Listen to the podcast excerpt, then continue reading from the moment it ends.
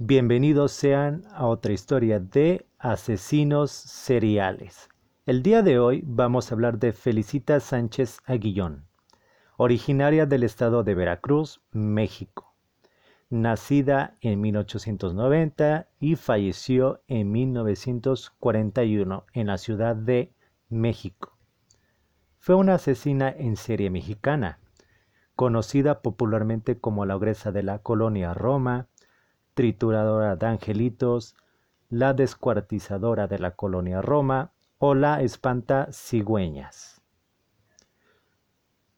Ocupación de enfermera, partera y responsable de clínica ilegal de abortos y traficante de menores.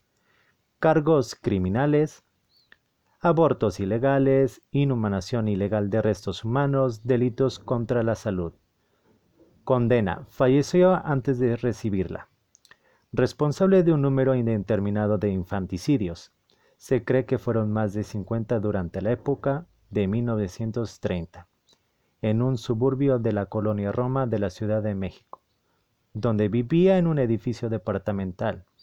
Fue una asesina organizada, hedonista y sedentaria, que según su profesión se consideraba un ángel de la muerte. Se graduó como enfermera y ejerció como partera. A la par de su labor como partera, sostenía un negocio ilícito practicando abortos y traficando con infantes. Pero estas actividades solo escondían la más aberrante y sanguinaria de sus aficiones. Una carnicería humana que Sánchez desató en contra de los pobres infantes que terminaban en sus manos. Crímenes. Felicita Sánchez se asienta en la colonia Roma de la Ciudad de México, en la calle Salamanca número 9. Le renta una habitación a una mujer que ocupaba un departamento en el tercer piso del edificio. Su nueva casera y compañera de departamento laboraba todo el día y solo iba al departamento para dormir, lo cual dejaba a Felicitas el tiempo y espacio para darle riendas sueltas a sus aberrantes prácticas. Sánchez Neira estableció un negocio atendiendo partos. En el lugar, en efecto, Felicitas atendía partos, pero pronto comenzó a destacar el hecho de que mujeres adineradas acudían a consulta con la mujer. Evento por lo más extraño, porque una mujer con alta capacidad adquisitiva recurriría a una partera en un barrio marginal para atenderse su embarazo. Los vecinos pronto empezaron a percatarse de otros eventos extraños. Las cañerías del edificio se tapaban con frecuencia. Para arreglar ese contratiempo, Felicitas contaba con la complicidad de un plomero, Roberto Sánchez Salazar. Y además, en ciertas ocasiones, pudieron percatarse de que el departamento salía un extraño humo negro de olor muy desagradable. Pronto el negocio prosperó Felicitas practicaba abortos clandestinos, incluso hacía visitas a domicilio. La mujer frecuentaba los más selectos barrios de la ciudad. Atendía a las mujeres sin importar la edad gestacional de su embarazo. Así estuviera en labor de parto. Antes de comenzar con su faceta como asesina serial, Sánchez Neira se dedicó al tráfico de menores. Empezó a vender a los niños recién nacidos que sobrevivían. Pronto empezó a traficar también con niños, que compraba de madres que por una u otra razón le vendían a sus hijos, bajo la promesa de que los colocaría en una buena casa. Durante la década de 1910, todavía en el periodo del México porfiriano, Sánchez fue detenida en por lo menos dos ocasiones. Por tratar de vender a un bebé, la mujer salió libre tras pagar una simple multa. No pasó mucho tiempo antes de que Felicitas evolucionara al asesinato, los niños que no lograba vender terminaban muertos sin mencionar que muchos infantes perecieron bajo su cuidado. Felicitas pronto recaudó dinero suficiente para hacerse de un negocio.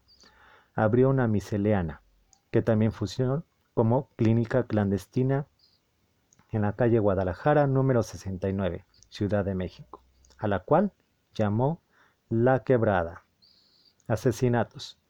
Posterior a su detención, los cómplices de la ogresa relataron la terrible tortura a la que sometía a los bebés y niños. Solía parodiar los cuidados maternales de una manera sádica. Bañaba a las criaturas con agua helada, no les daba de comer durante periodos considerables de tiempo, los dormía en el piso y a veces los alimentaba con carne o leche podrida. Sus métodos de ejecución fueron increíblemente variados. Asfixia, envenenamiento, apuñalamiento y hasta inhumalación. Generalmente los estrangulaba. En muchas ocasiones repetía sus diversiones de la infancia y los envenenaba.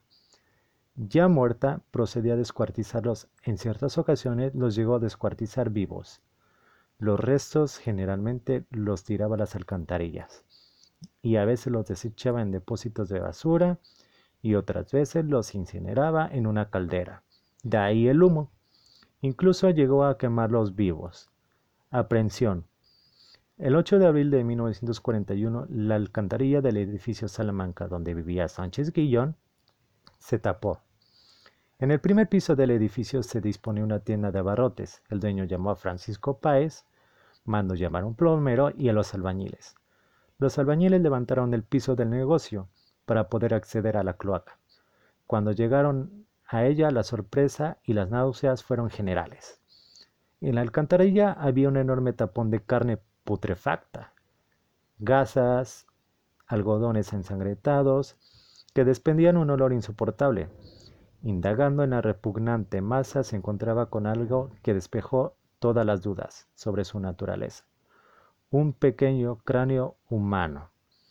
Rápidamente la prensa, la policía se hicieron presentes. Las autoridades llamaron a la puerta principal y única sospechosa, o sea, Felicitas. Los atendió la casera, que no sabía nada. Sin embargo, los dejó pasar hasta la habitación de la mujer, a la cual ella nunca había entrado. Lo primero que salía a vista en el cuarto era un altar con velas, agujas, ropa de bebé, un cráneo humano y cantidad de fotografías de niños, trofeos. Colecciona fetiches que se relacionan con su víctima. Ese mismo día se catea la miscelánea, o sea, la quebrada, Felicitas no se encontraba ahí, se había dado a la fuga. En esa época no existía la noción del asesinato en serie, pero el infanticidio era y siempre ha sido un crimen altamente condenado.